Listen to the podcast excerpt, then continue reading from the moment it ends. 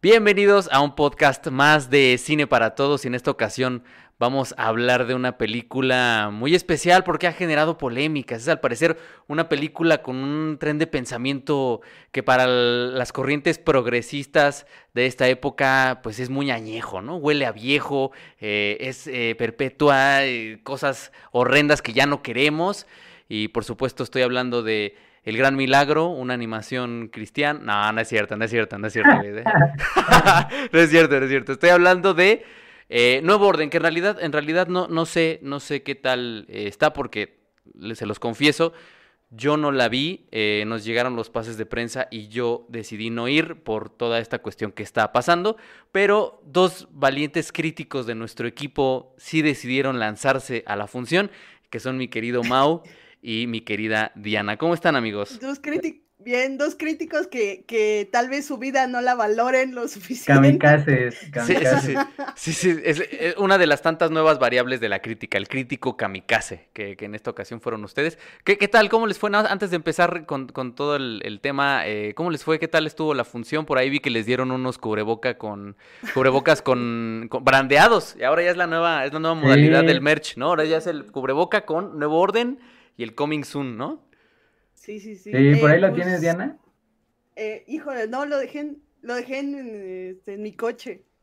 Pero pues oh. estaba coqueto, o sea, para recuerdo está bien, amigos, pero. Sí, porque para usarlo. Si, les soy sincera, o sea... me lo quería poner porque llevé un cubrebocas así tipo militar que casi no me dejaba hablar, que eso es de Bane, de, del Caballero de la Noche Asciende y Mao tenía que pegar su oído así de ¿qué dijiste? ¿De qué? Por eso me lo quería cambiar, pero no, era muy delgadito, creo que una capa nada más, pues ahí sí, me iba Sí, era como para cotorrear nada más, así. E, eso es un buen recuerdo, digo, muy ad hoc. Eh, luego te dan así como que un juguetito o algo así, pero este yo creo que estuvo, estuvo coqueto ese detalle. Y la función, la verdad es que nos fue muy bien. Nos dieron la sala, acá la 4DX Super Pro. 4DX.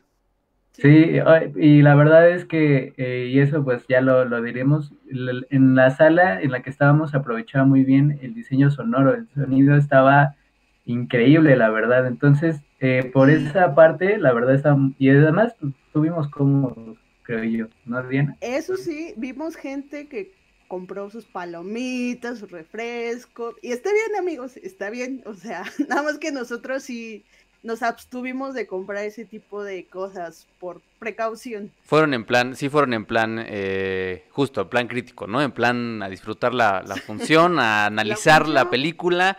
Eh, pero bueno, ¿qué? Entonces, entonces como función de prensa, digo, todo normal, todo tranquilo, porque yo, yo de pronto sí me entró el, cuando dijo nuestra, nuestra querida Claudia Sheinbaum que íbamos para semáforo rojo, que volábamos, yo le dije a la jefe, ¿qué onda, jefe? ¿Vamos? ¿No vamos? ¿Nos quedamos o qué hacemos? Y fue como de, no, nos quedamos y pues ya no fuimos, pero porque nos dio el miedo de cuánta gente irá, quién, quién andará por ahí, cómo nos acomodarán y nos dio el pánico. Entonces, este, en ese sentido, todo tranquilo. Además de las palomitas, todo bien, ningún tipo de cuestión rara. ¿eh? E, es decir que si quieren ir al cine, amigos, ya es decisión propia, así como la de nuestro querido Jerry, nuestra querida Leti, que sea la decisión que ustedes tomen, es la sensata.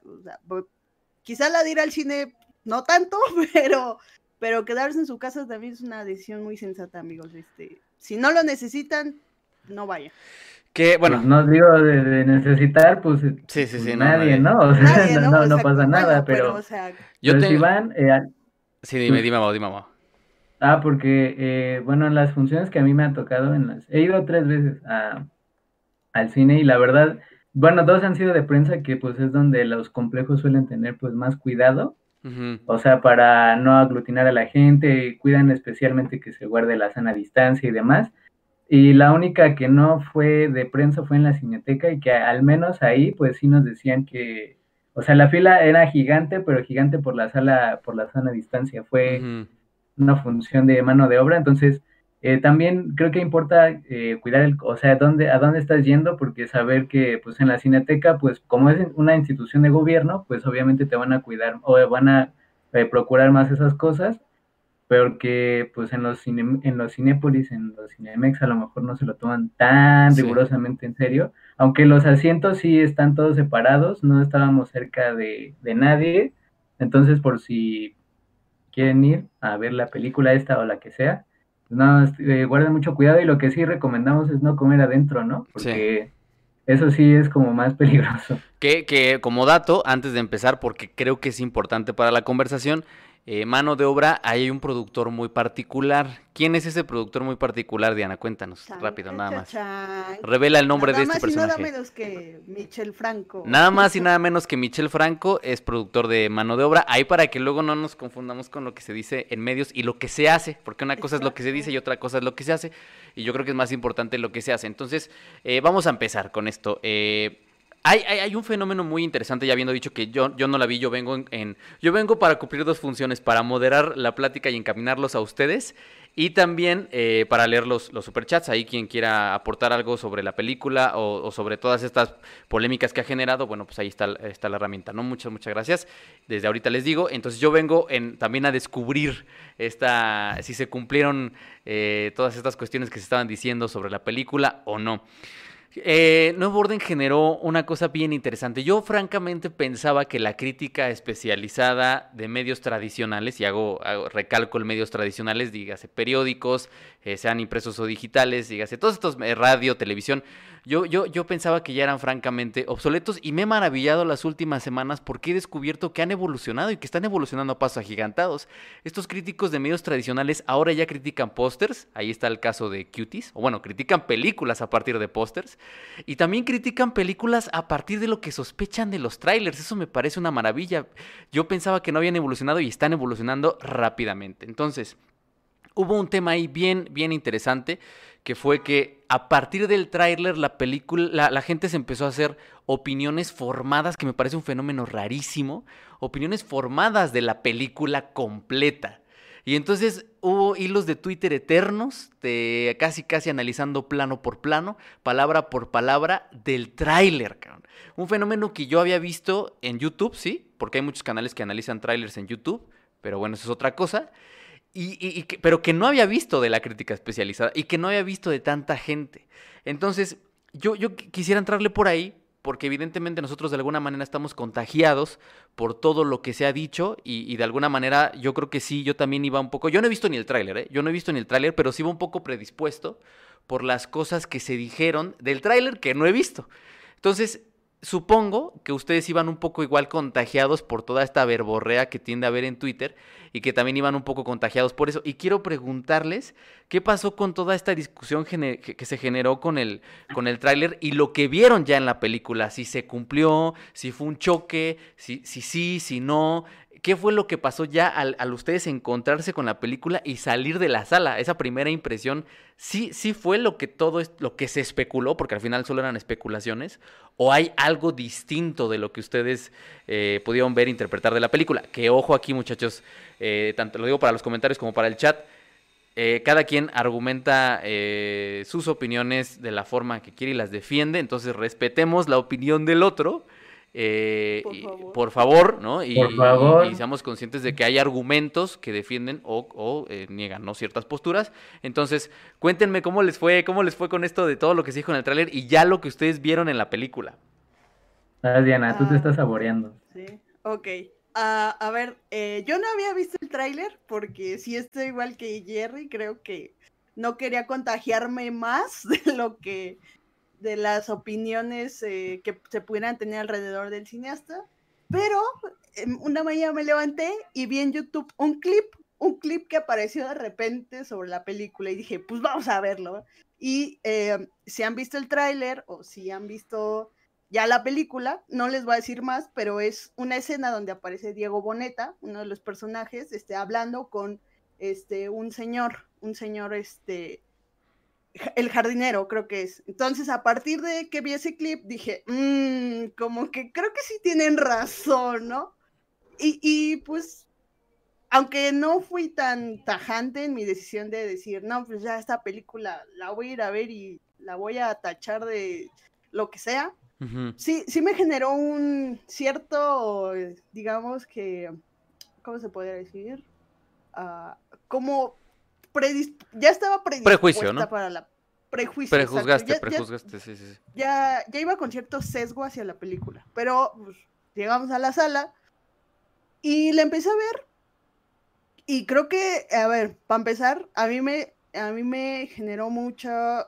uf, estoy, no estoy fascinada, pero estoy sorprendida por lo que hizo Michel Franco con la película, de buena manera.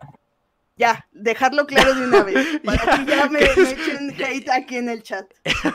Que si te van a quemar la hoguera, de una vez. De una vez. Pero ahí va, ahí va mi argumentación. Yo eh, no había visto mucho del cine de Michel Franco porque, francamente, este, no me sentía muy apegada a él, no me sentía muy empática. Y creo que en algún directo de Twitch yo lo dije, no me gusta su cine conforme lo fui viendo, pero admito que el señor es un gran cineasta. Ujú. Admito que sabe emplear muy bien las herramientas cinematográficas. ¿Qué pasa? A mí, la película que más odio de Michel Franco es Bruno y Ana. porque- Daniel, Daniel y Ana, Daniel y Ana. Ah, perdón, Daniel, Daniel y Ana. ¿Por Ujú. qué? Porque. eh, Y es algo que siempre le he estado como. Yo sé que al, al cineasta no se le puede exigir, pero sí se le puede criticar las cosas que hace Ujú, eh, ujú. en la pantalla. Entonces yo le criticaba mucho esta visión como un, un poco cerrada, un poco reduccionista de los problemas que hay eh, en la periferia o en la Ciudad de México, como es la delincuencia, cosa que pasa en Daniel y Ana, que los secuestran. Y pues los secuestradores resulta que la única palabra que dicen constantemente es, pues, hacer el amor, en otras palabras, coger, pues, pues ya que no lo vamos a, ya me acordé que no lo monetizamos. Eh, entonces, obviamente se crea cierto sesgo, cierta mirada eh, condescendiente a- hacia las clases medias altas y de cierto eh, odio hacia las clases bajas, en este caso los delincuentes, ¿no? Entonces yo, yo decía, a mí no me gusta su cine porque se trata de víctimas y victimarios. Entonces, conforme fui viendo la filmografía de este señor, fui viendo que los vicios de, de esta forma de ver se iban como reduciendo. Y por eso a mí me encanta mucho Chronic, porque Chronic pone a un ángel de la muerte sin juzgarlo, cosa que a mí me sorprendió muchísimo, excepto el final, que ya habla, ya eso es otra cosa, pero el, su desarrollo a mí me sorprendió mucho, porque no juzga eh, este, a lo largo de la cinta. Entonces llegamos a Nuevo Orden, que yo la, yo la relaciono mucho con Daniel y Ana, ¿por qué? Porque esto que yo le reclamaba de cierta forma a Franco y le decía, oye, pero pues mira más allá de ellos, ¿no? Mira a, a por qué lo hacen, por qué existen estas situaciones de crimen, por qué existe eh, la corrupción, por qué existe tal, tal, tal, ¿no? Cosas que él eh, decía que eran malas, pero no decía por qué. Y, y en Nuevo Orden encuentras que responde a esa pregunta que tanto yo le hacía, ¿no? Ve más allá y ve más allá, tanto así que se va hasta las esferas del poder y Ujú. te dice, eh, te responde el por qué pasa esto, por qué la gente está tan enojada por esto, por, por las esferas del poder que tanto están ahí eh, conservadoras, tradicionalistas y que nunca se van a ir. Al final la rueda sigue girando y, y siento que yo eh, aquí no se fija tanto en... Ay, ahí voy.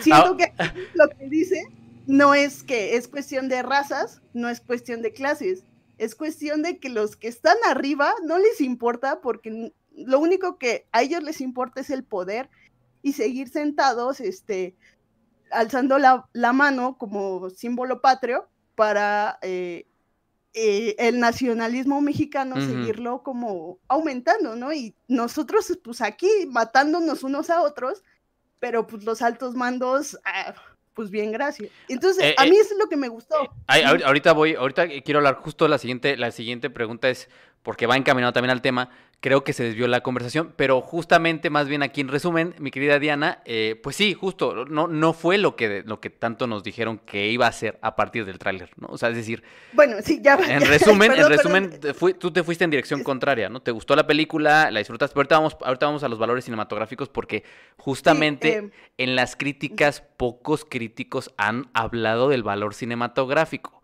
Ojo, ¿eh? O sea, la, la- la discusión se, ha- se desvirtuó tanto y se, de- y se desvió tanto que poco se ha dicho de la puesta en cámara, de la dirección de actores, de la porque se ha ido hacia otro lado. Pero ahorita quiero hablar de eso porque a mí eh, me recuerda a otro sí, tema. ya, Ajá, dale, Diana. Nada más rapidísimo, ya para, perdón por esta introducción tan larga, pero es que justo eh, les digo, a mí la, digamos que mi opinión sobre Franco se fue dando de manera paulatina hasta llegar a Nuevo Orden. Pero em, creo que durante la película yo también tuve sesgos, y tanto así que, que, yo luchaba con ellos y Mao me vio una, en una ocasión y me dijo, tranquila, En un punto, no, es que creo que es un punto clave porque es el punto en, el que muchos se quedaron. Pero, pero, pero aguanten, ¿eh? Aguanten los caballos ahora sí con los spoilers. No, no, no, sí, nada más es para. para Porque apenas es tercer día de, Segundo día después del estreno, entonces mucha gente no la ha sí, no, no voy a decir ningún spoiler. Incluido yo. Es para, contestar, es para contestar la pregunta de, de si es lo que esperábamos. No, o sea, de mi parte yo pensé que sí. Pero justo cuando Mau, Mau y, y, ya yo reflexioné y dije, a ver, no, no voy a callar a, este cineasta que por el cual arriesgué mi vida. lo, lo, lo último que voy a hacer es callarlo y pues mejor pongo atención. Eh, y terminé, pues sí, sorprendida, vuelvo a decirlo, por, por el discurso que ocupa más, que, que ya entraremos en el tema, más allá de lo que se puede decir sobre el clasismo y racismo, creo que eso siempre ha estado en su cine, pero ahorita incluye un elemento muy importante que es el de eh, esta, esta parte que es como el gobierno, como la, los, las cúpulas del poder, eh, y que es una realidad en México, cómo maniquean, cómo manipulan para que sus planes salgan de acuerdo como ellos los, los quieren, y ya. Eh, el, Mao, el anda congelado, pero creo que... Eh, ah, esperen, esperen. Creo que sí está... Sí, sí, sí, lo escuchamos. ahí andas, Mao, dale. Entonces, regresando, a, porque Diana se me fue como hasta el final de la discusión, pero ahorita nos regresamos. Perdón, perdón. Esta era mi opinión y la tenía que decir porque... Pero, pero, Mau, eh, otra vez, ¿no? La relación tráiler ya la película, ¿qué? Que debe ser una distancia enorme entre una cosa y la otra, pero a ti, ¿cómo te fue en este sentido?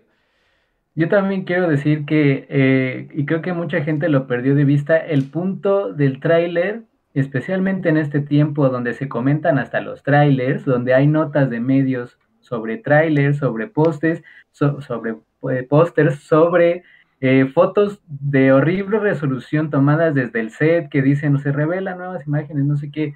O sea, en esta era donde absolutamente todo se tiene que comercializar de alguna forma, se tiene, tiene que mantener la circulación de la información, el tráiler es para llamar la atención.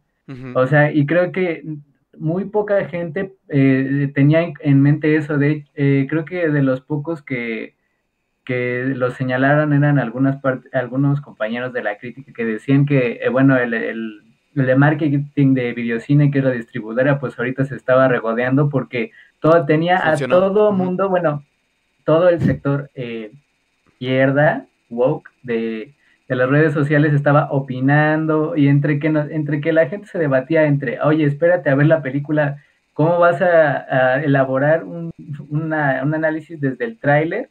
A los que decían, no, es que este cineasta no vale la pena y que eh, miren su obra anterior, ¿cómo vamos a pensar otra cosa? No sé qué.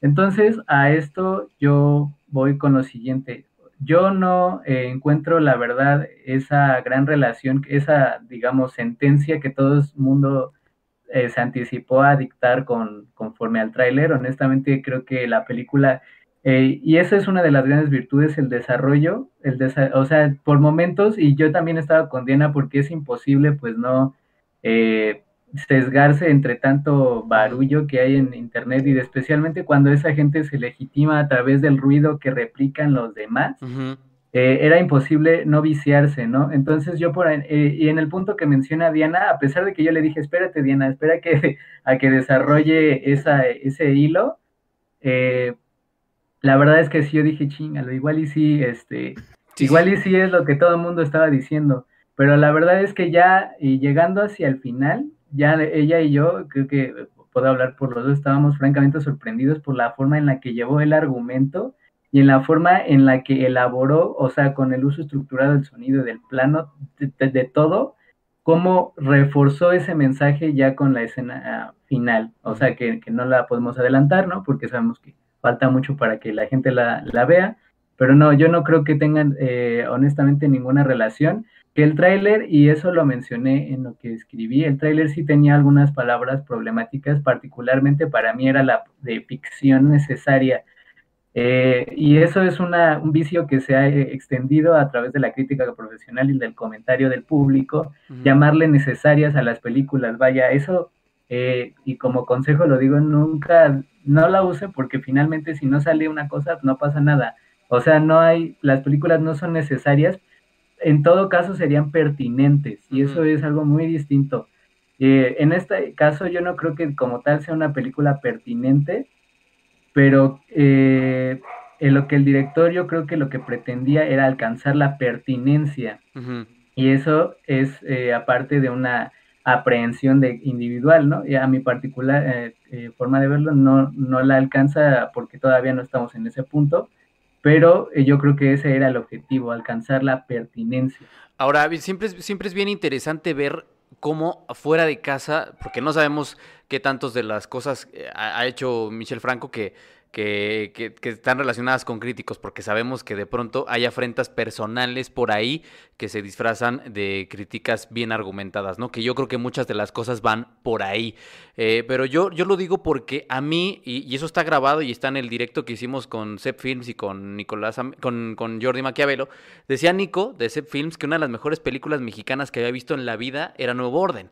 Entonces, evidentemente, uno va con eh, pensando que la vara está muy alta. Yo tengo que decirlo y, me ayuda, me ayuda a contextualizar el siguiente tema. Yo soy fan de la filmografía de Michel Franco. Para mí, su, mejor película es A los Ojos, que es una codirección con su hermana, que es mitad ficción, y mitad documental. Me parece un documental brutal. De hecho, tengo un texto por ahí en su F7 dedicado a los ojos. Me encanta después de Lucía y me gusta mucho Chronic también. ¿Qué es, qué es lo interesante eh, con este tema? Creo que hemos llegado ya a un momento en el que las hogueras mediáticas, y sí lo, lo voy a llamar así porque eh, Twitter es básicamente la inquisición posmoderna, líquida, hiperbólica, eh, estamos viviendo unas eh, hogueras mediáticas y entonces si un director o un filósofo o un historiador o un opinólogo, llámenle como quieran, no sabe emplear bien una palabra, entonces ya lo, empalamos y le prendemos fuego, ¿no? Es, es, tan sencillo como eso y a mí me recordó un fenómeno bien interesante bien interesante porque hace apenas un año, eh, ya casi dos años, se estrenó una película mexicana que salió directo a Netflix en bellísimo blanco y negro, en donde un casi mesías mexicano regresó a filmar a su patria la historia de una trabajadora doméstica en la colonia Roma. Es una película que, como lo indicamos en la crítica que hicimos en Zoom F7, tiene lecturas evidentemente clasistas, ¿verdad? Pero la gente pasó por alto esa lectura. ¿Por qué lo pasó por alto? Bueno, pues porque sabemos que el señor que dirigió esta película es muy poderoso. Entonces yo se lo digo, yo se los digo porque era algo que se comentaba tras bambalinas. No se podía tocar al señor porque todo el mundo le tiene miedo porque hay que miedo que no te dé trabajo porque está, porque este señor es muy poderoso. Y me llama la atención que eh, se le legitima porque el señor cuando tiene un micrófono enfrente habla muy bonito y habla de los derechos laborales cuando se cometen atropellos laborales en sus películas. Entonces es una cosa bien interesante cómo ahí nadie señala nada y que esta crítica woke por esta figura todopoderosa que vino a filmar en México eh, le tienen miedo, no hace esos señalamientos o los hace muy velados o los hace muy tímidos. Y acá los veo, como dicen popularmente hablando, muy gallos, ¿no? Y entonces Michel Franco mal emplea un término, que además es un término popular, es un término que no tiene hasta el momento ninguna clase de sustento teórico ni ninguna clase de respaldo teórico, lo utiliza mal y entonces lo quemamos en la hoguera y porque utilizó mal un, un, término ya decimos que eh, pues es pues merece ser quemado y su película es abiertamente racista y clasista. Y yo le pregunto a la gente, ¿ya estamos de verdad en ese momento en el que vamos a impedir que un director exprese su opinión o su forma de ver el mundo porque no, nos, porque no va con la forma en la que nosotros percibimos el mundo? O sea, es decir, le vamos a exigir a Michelle Franco que después de Lucía la ubique en un Conalep, aunque el señor no conozca el Conalep y sí conozca la Ibero. Es decir, hasta se me cayó la cámara de la intensidad. Eh, hasta se me cayó la cámara de la intensidad este, con la que estoy hablando. Pero ya estamos, al parecer ya estamos en ese momento, ¿no? Ya estamos en ese momento en el que le vamos a decir al director, ya no hables de lo que tú conoces, porque no va con lo que yo creo y con lo que yo pienso. Es decir, ya nos volvimos inquisidores. Y entonces, si, si Michel Franco ya no, ya no coloca su película en un bachiller, pues entonces es clasista eh, y entonces está desde un privilegio. Pues sí, claro, si el señor conoce la Ibero, pues va a hablar de la Ibero. ¿Sí me explico? Entonces, ahí, ahí es todo este, toda esta cuestión de la entrevista y tal, y es a lo que voy, afectó a la crítica y provocó que la crítica se concentrara en si era racista o no, en si era clasista o no, y entonces nos perdimos de la, de la verdadera carnita que tiene que tener una película, que es el discurso fílmico, la forma en la que estructura a partir del uso de las herramientas que otorga el cine. Y yo les quería preguntar, vamos a quitarnos toda esta cuestión de que si eso no es, de que si dice o no dice, que, que, para mí, vuelvo, tiene otras connotaciones que, que, son a veces más reflejo de quien escribe que de, que de la película misma. Yo les quiero preguntar, desde el punto de vista cinematográfico, ¿qué nos ofrece Nuevo Orden? Si nos da algo valioso, no nos da algo valioso, si podemos encontrar algo que, que, que, que valga la pena o no. Yo digo que sí, o sea, es eh, fácilmente, para mí, o sea, yo ni siquiera llego a, por ejemplo, a ponderar un segundo sitio. Eh, para mí es la mejor película de Michel Franco, o sea, sin, sin duda. Eh, por ejemplo, y lo decía sobre lo de la sala en, el, en, la, la, atmósfera sonora que realmente construye Franco, no solamente toma en cuenta la locación en la que está en pantalla, sino también utiliza los recursos del famoso sonido tipo Roma, que mucha gente empezó a utilizar ese término cuando salió la película, que era que eh, utilizar ciertas herramientas, por ejemplo, el sonido creo que era Dolby Atmosphere, no sé qué madre.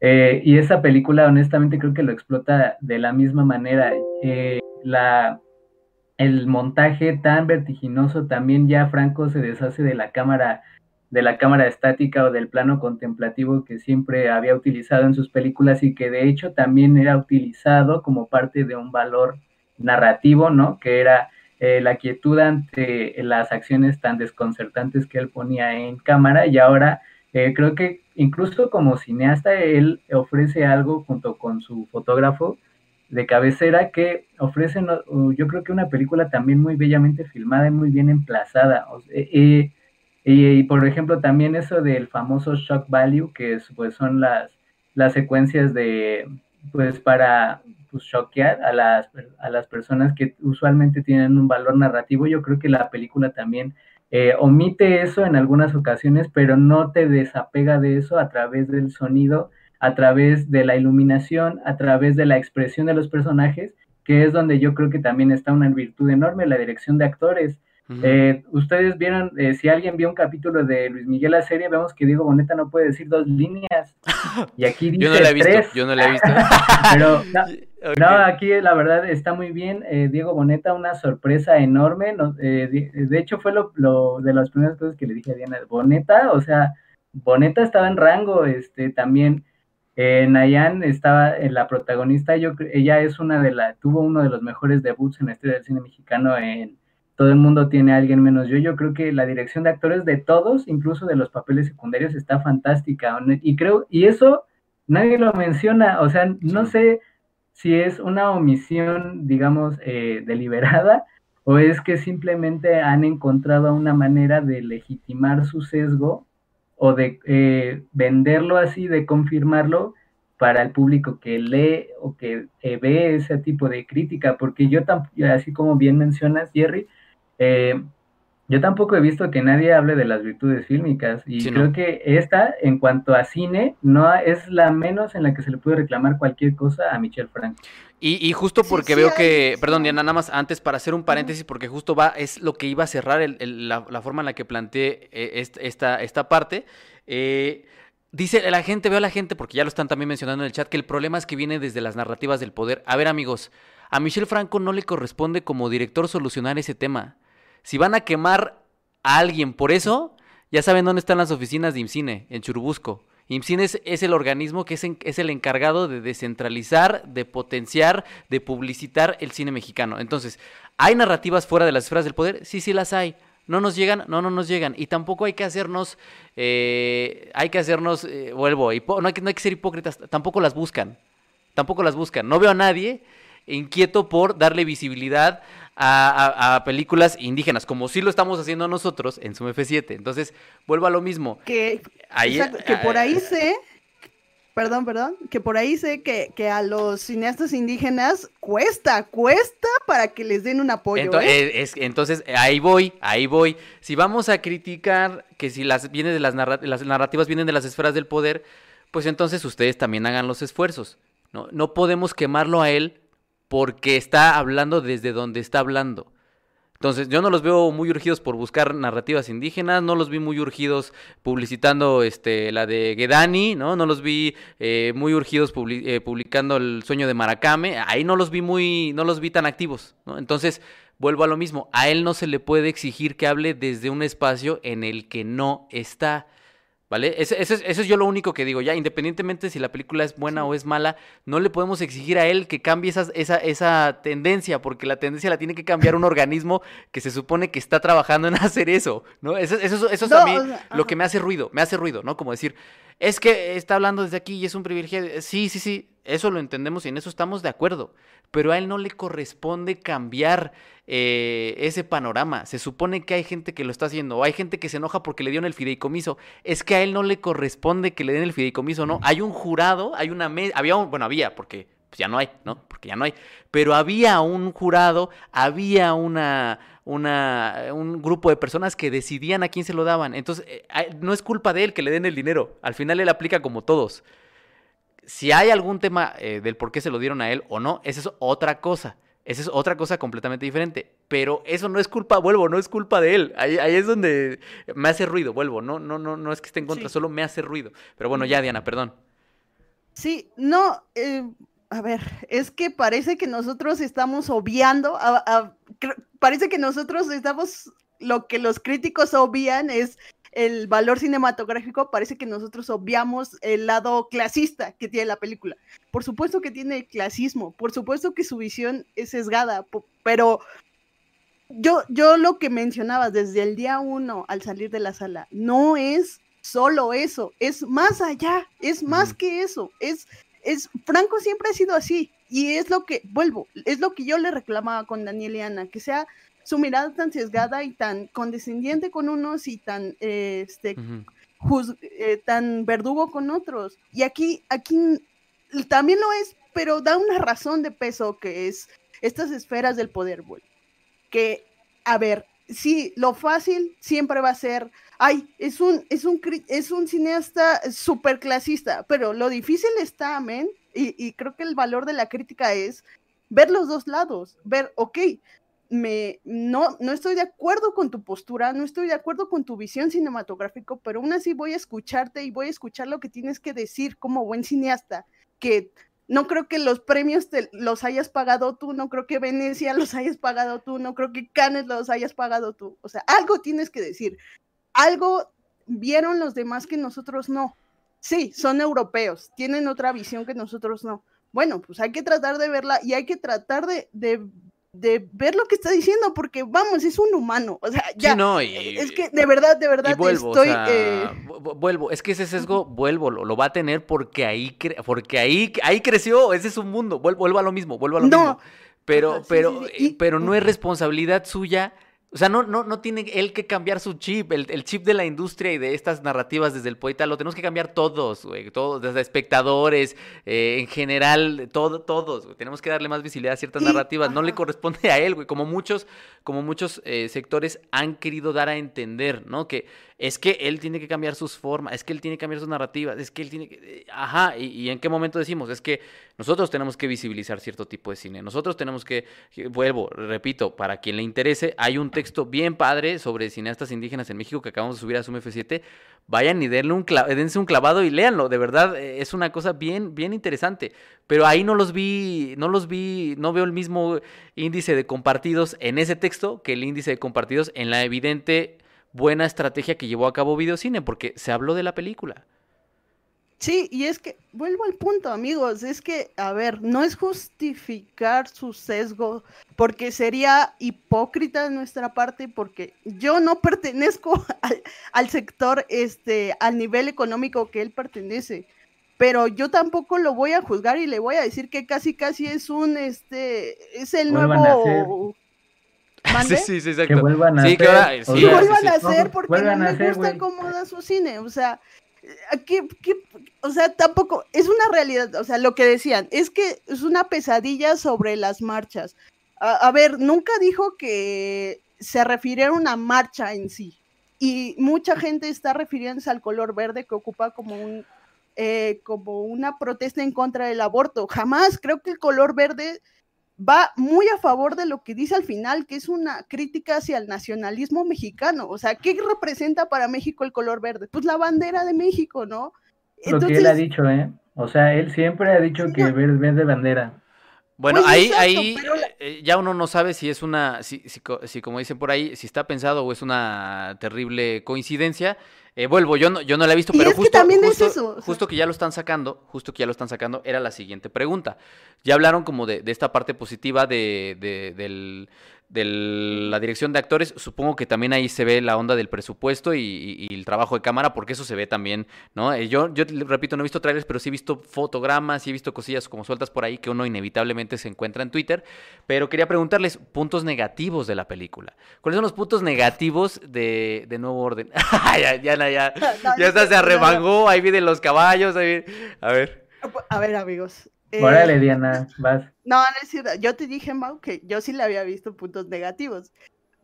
Y creo que es esta, esta mirada que, a ver, ay, mira, es que en estos puntos, y yo todo, se lo dije a Mau, he estado muy como ansiosa porque es muy difícil eh, no ser contradictorio en este punto, porque eso es lo difícil, amigos, llegar a un equilibrio donde tú donde tu sesgo no compita con el, lo que quiere decir el, el cineasta yo lo que vi de la película es que en ciertas escenas sí hay una mirada más favorecedora a las clases altas. Hay una escena en concreto que no, que no es la del inicio, y es en un cementerio. Y yo lo que, e, y es a lo que vuelvo, a lo mismo que, que voy. Sí, su mirada sigue siendo de víctimas y victimarios. Sí, su, cine sigue siendo un poco de su vista, digamos que su vista es un poco corta en ese sentido, y, pero genera matices, o sea, lo que yo le reclamaba en sus primeras películas, aquí sí tiene, sí tiene matices, porque ya no solo es el rico y el pobre, ya es alguien más, un tercer elemento que juega y que ese tercer elemento es como el, el diablo, el que te susurra el hombro y y, que genera ira en, las personas que menos tienen y generan indiferencia en las que más tienen. Eh, pero sí, hay, hay escenas donde, pues es que, ¿qué le puedes pedir a un cineasta que siempre ha, ha, tenido pues, dinero? O sea, tampoco me voy a ver muy, ay, güey, te odio porque tienes lo que yo nunca tuve. Pues no, o sea, te voy a escuchar es que, es que hay, el, es que hay... el hecho de cancelarlo, espérame, el hecho de cancelarlo es, lo que, está pasando. caer en esa Ahí ya hiciste la distinción. Ahí está, ahí ya hiciste la distinción. Ahí ya hiciste la distinción. Es, que es justo lo que acabas de decir. O sea, ah, sí, sí, se le puede criticar ver desde la posición, eh, pues sí, desde la posición de poder, porque evidentemente, como muchos otros cineastas, ahí está y ahí ha estado. Claro que se le puede criticar pero hay una distancia, eso es lo que a mí me hace ruido, hay una distancia entre eso allá las hogueras mediáticas. Ahorita pusieron algo de que si en pleno siglo XXI eh, se puede ser clasista. Amigos, en pleno siglo XXI estamos siendo inquisidores. No mamen, no me vengan con esas jaladas. Por favor, no me vengan con esas jaladas. En pleno siglo, siglo XXI lo único que hemos demostrado es que no hemos aprendido nada. No me vengan con esas patrañas, güey. Seguimos quemando gente en hogueras solo porque no piensan como nosotros pensamos. Eso, eso es a mí lo que me, me, hace ruido. Vuelvo. Sí hay un sesgo, claro que lo hay, güey. No mames, después de Lucía, yo cuando la vi dije, pinche chavos, fresas, mamones, este, de la Ibero. Y ya después entendí, puta, pero me podría dar me podría dar él, este, no sé, Amores Perros, que en algún momento se le criticó. Fíjense que, eso es una lectura bien interesante. En algún, en algún eh, momento le criticaron a Guillermo Arriaga ser clasista también. Y que no entendía eh, la vida en la Ciudad de México y que eso, eso se veía claramente en, Amores Perros. ¿Y cómo, y cómo contestó este Guillermo Arriaga? ¿no? Eh, dijo, güey, es que ese persona, yo viví en esa colonia y yo, y yo conocí a una persona que era este personaje y yo, y, yo y, se nota, se nota que vivió en la México y se nota que conoce sus mundos y se nota que conoce sus personajes y para mí están bien representados. Pero vamos, ya, ya estamos haciendo ese tipo de lecturas prácticamente de cualquier cosa. Eso es un poco lo que me aterra y es un poco lo que me hace ruido. que ya se está volviendo una, otra vez, una hoguera mediática esto. Eh, pero bueno, Mau, puntos negativos de Nuevo Orden. Eh, sobre esto de lo del clasismo, eh, miren, y eso vamos a trasladarlo a esta parte de, nuestro espectro, porque ninguno de nosotros aquí, de nosotros tres, es rico. Güey, no mames, a mí me pues, dijeron, no mames, eh, me dijeron que yo no podía hablar de cine subversivo en un directo con esquizofrenia natural porque era blanco y privilegiado, güey. Y yo así de... ¿Blanco de dónde, güey? Privilegiado de dónde, güey. Saquen el BMW, no mames, güey. Este honestamente, eh, mire, si lo trasladamos a esta parte, imagínense que nosotros hacemos una película y ponemos, a, es una película sobre policías. Nosotros que hemos tenido quizá experiencias a lo mejor con la policía negativas, pudimos que vayamos a hacer una película donde un policía salve a una a 10 niños y después le dé su salario a 20, no sé, a 20 cuidadores de perros y al final, eh, no sé, mate al presidente de México o algo así.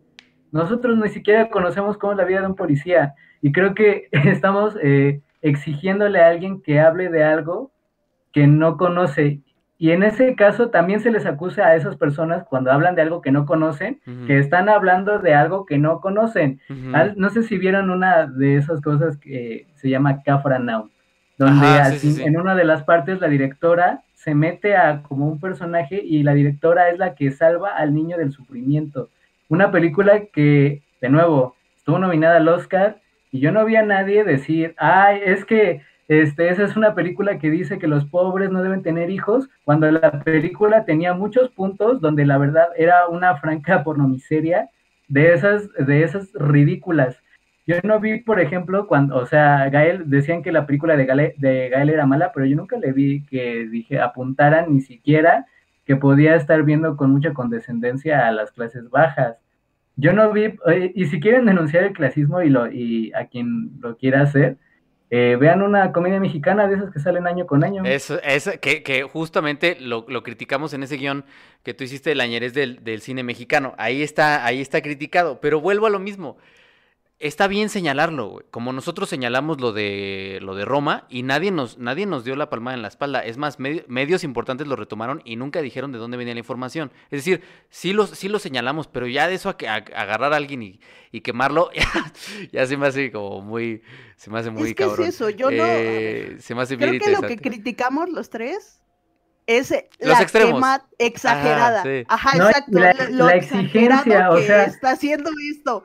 Porque se está, se está tornando, incluso, yo, quisiera hablar más de la película, pero se está tornando incluso a, conversaciones que van más allá de la película y ya, ya, ya, ya incluyen a terceros que no tienen nada que ver ni con la producción y que tienen que ver más con los críticos que le están, este, que, que tienen sus propias opiniones y cuando, pues, el punto no era ese, el punto es ver la película y tener tu propia opinión.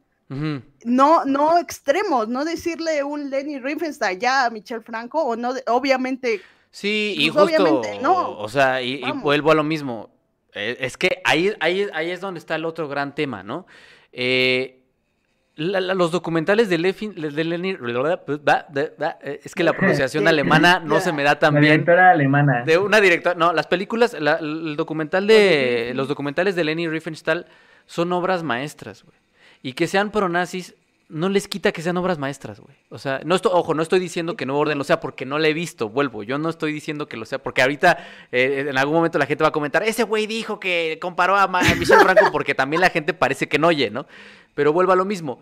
No, no la demerita y por eso hice la pregunta de esa manera, no la demerita cinematográficamente hablando. Cinematográficamente, hablando, eh, Lenny Riefenstahl hizo grandes películas. Ideológicamente hablando, podemos no estar de acuerdo con ellas, pero cinematográficamente hablando no le resta valor. Güey. O sea, ese, es el punto, ¿no? Entonces, eh, justo, justo ya estamos entrando un poco al, al, al tema final que quería preguntarles a ustedes que es lo que, lo que digo, ustedes afortunadamente, porque yo también pensé que iban a venir con las, con, con el, la madera y la hoguera encendida para prenderlo, y afortunadamente vienen como en un, la película está bien, sabe, eh, sí tiene estos sesgos, los tiene, no tan extremos como lo señalaron a partir de un tráiler y a partir de las algunas críticas que han salido de gente que ya iba medio condicionada con ese tráiler. Eh, entonces, la película no es esa tragedia que nos habían pintado. Y la otra que les, les, quiero preguntar, ¿qué reflexiones entonces les ha generado como todo este fenómeno de nuevo orden? Que a mí también me recuerda mucho lo de, lo de Curies, un poco, que también ahí hay otro tema. Pero ¿qué, ¿qué, qué reflexiones les ha generado todo este tema de nuevo orden?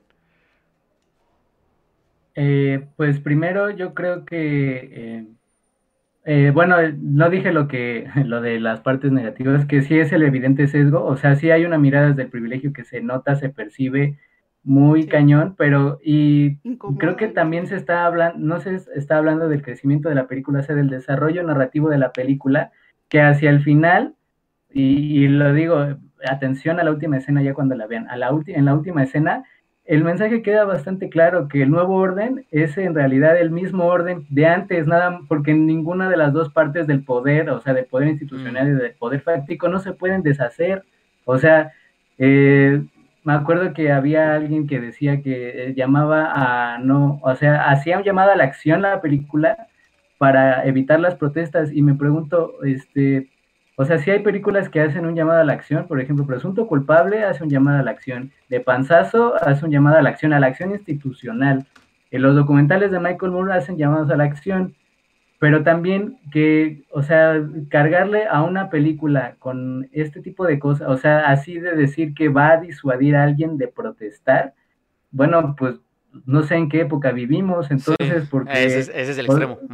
O, sea, en, vaya, o sea, no me, no me entra de verdad por la cabeza, y menos, o sea, quienes ya la vieron, quien haya visto esa última escena con el himno nacional, o sea, en el acto tan solemne que están las personas ubicadas de acuerdo a las sillas, o sea, de verdad no, este, no me, no me, de verdad no sé si no vieron esa escena o si no siguieron de todo, todo, todo el hilo de cómo se están desarrollando las cosas fínicamente.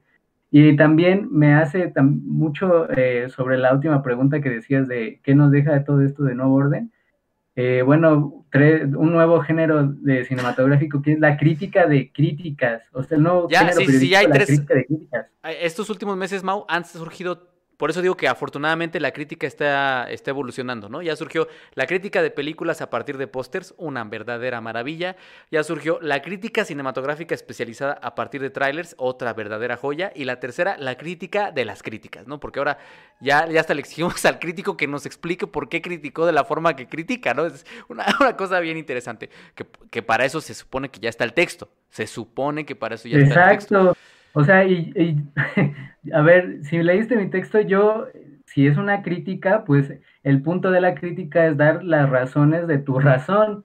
¿Por qué la película es esto? O sea, incluso, es, aunque pues el spoiler ahora todo el mundo le evite así como con sagaz eh, agilidad, pues honestamente también hay cosas que tenemos que describir puntualmente para decir, es que la película hace esto, hace este tipo de paralelismos, la película hace una crítica con, a través de este plano, a través de este, este uso de la cámara, a través de este uso del sonido, que es algo fundamental, eh, insisto, en la película de Franco, que yo eh, hablé con un buen amigo que trabajó en la película y nos decía que eso fue uno de los aspectos más, más eh, supervisados por Michel Franco y por la producción que era crear realmente una atmósfera sonora. Que creo que esa es una de las razones por las que se le tiende a comparar con Haneke, ¿no? Eh, que usa, guardando las distancias, que tiene un uso del sonido, siempre construye fuera del plano y complementa con, con, sonido.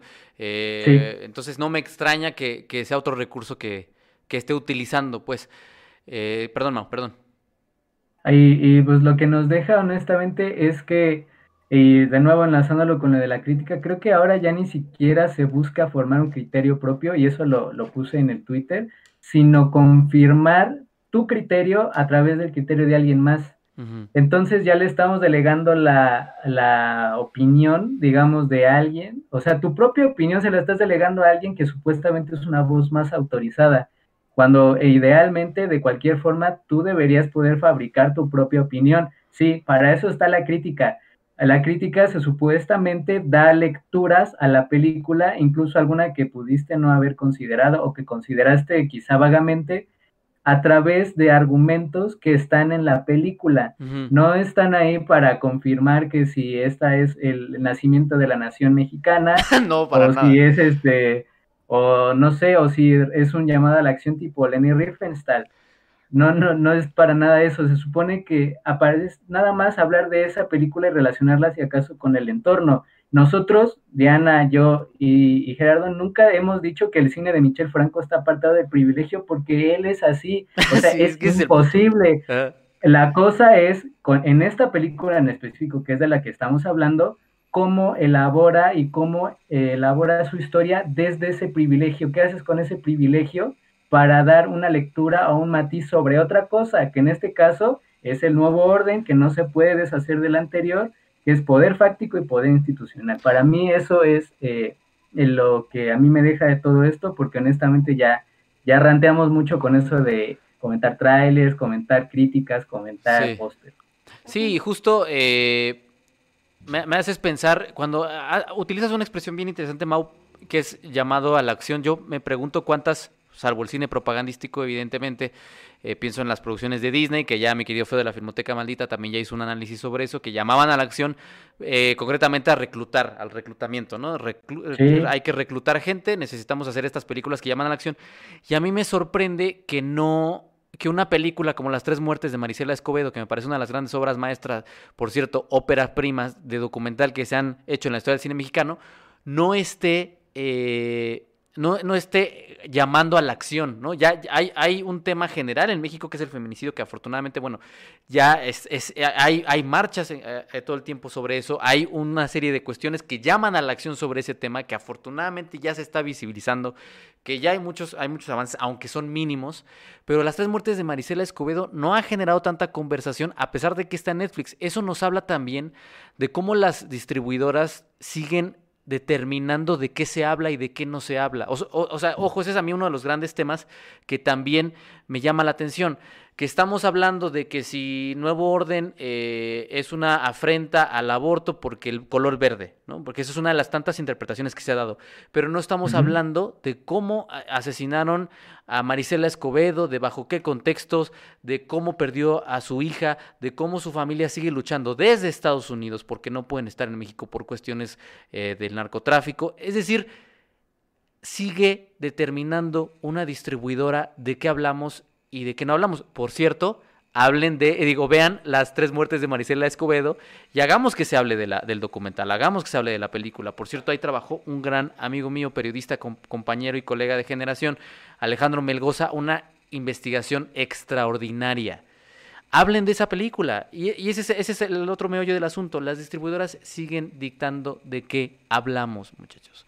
Hubiera sido mejor que en Twitter se viralizara el tema de Marisela Escobedo, que las cartas abiertas hubieran sido sobre Marisela Escobedo, pero no, no fueron sobre eso, fueron sobre otra cosa. Eh, Diana, reflexiones.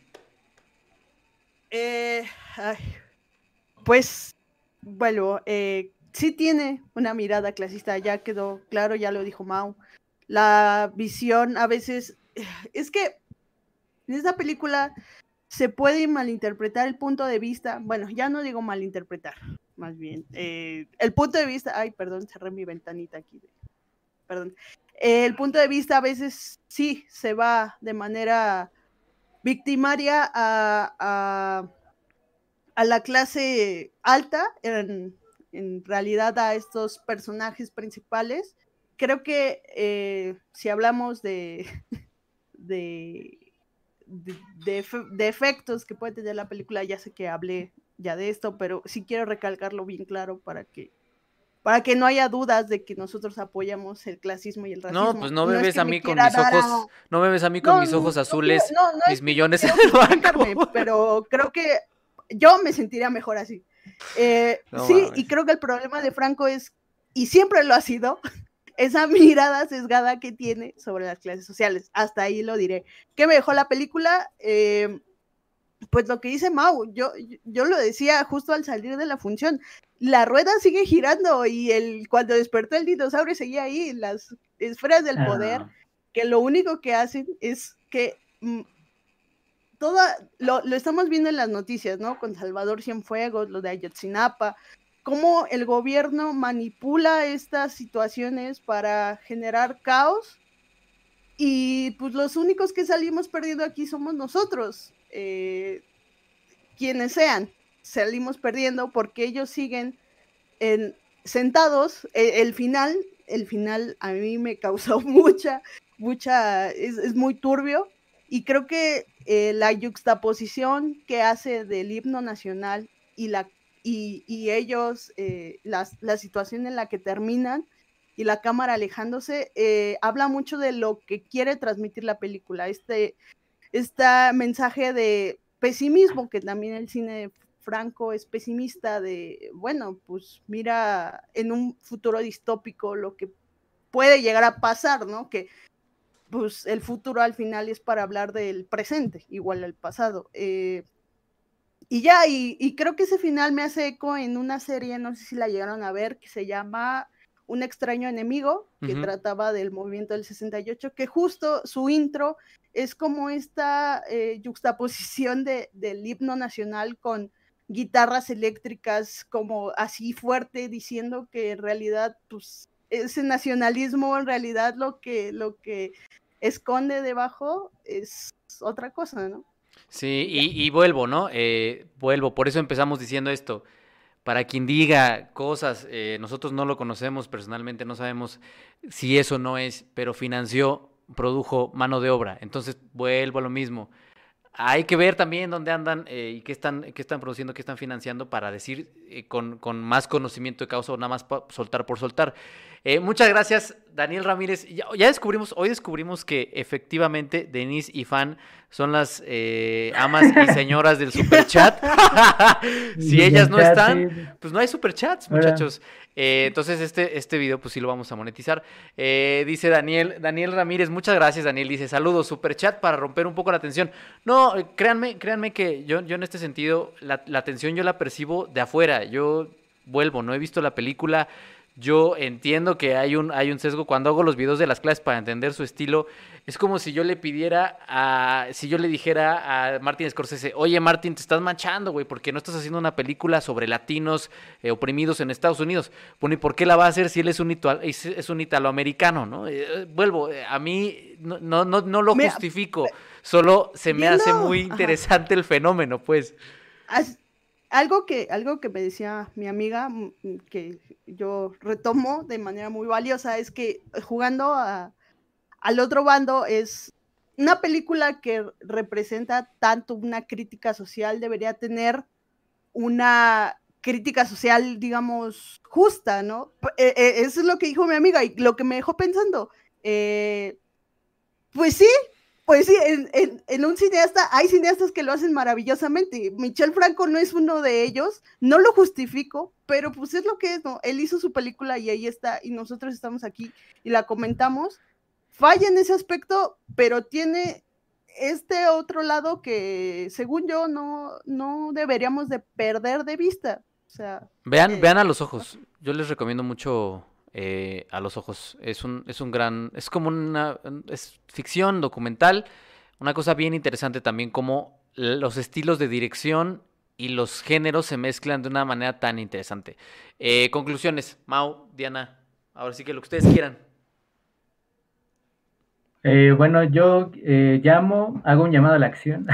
un call to action a hacer tu propio criterio a ti, que me estás viendo, o sea, a que nos estás viendo, a quien nos esté viendo aquí, eh, haz tu propio criterio. Honestamente, lo que, una de las cosas que sí me molestó particularmente, y eso que a mí no me tocó la carta abierta, afortunadamente, eh, ¿por, ¿por, qué juntarte, por qué pegarte a la opinión de alguien más? O sea, ¿no sería mejor hacer la tuya? Digo, nosotros, o sea, hacemos esto, primero porque pues es algo que nos gusta y segundo, también porque nos, eh, parte de la función directa o indirecta de la crítica, pues es eh, ayudar a los demás o en dado caso a quien nos lea a formar un criterio propio a partir de aspectos que nosotros comentamos, nosotros y, nosotras, ¿no? Porque también hay eh, esta diana de, en la crítica. Entonces, eh, ¿por qué no desapegarse un poco de lo que dice Juan, de lo que dice Pedro, de lo que dice, este, bueno, bueno, Fernanda, pues ya la mencionamos, ¿no? Y ya todo el mundo la mencionó de sobra. Eh, ¿Por qué no crean un, propio, un criterio propio? Es decir, tal vez sí, ahorita no pueden ver la película, ok, pero tampoco es a fuerza opinar de algo que no sabes. Y porque esto y eso es lo que, por ejemplo, lo que tú dices, Jerry, que ahora se está haciendo muy común la hoguera de algo que no sabes o de alguien que incluso no conoces, pero que alguien dice que sí, entonces ya es esto, o, ya se toma como por cierto. Entonces, eh, nosotros aquí estamos dando una opinión, ya dijimos eh, todo cinematográficamente y discursivamente todo lo que tiene la película, entonces yo creo que ya cuando quieran ir o la puedan ir a ver o la consigan en internet o lo que sea, formen un criterio propio. O sea, creo que eso, es algo mucho que se está perdiendo, que alguien te está dictando y luego dicen que la crítica ya no es eso, la crítica es entablar diálogos y la crítica es, o sea, se, hay, gente que se enoja porque otros no quieren eh, pelearse con ellos.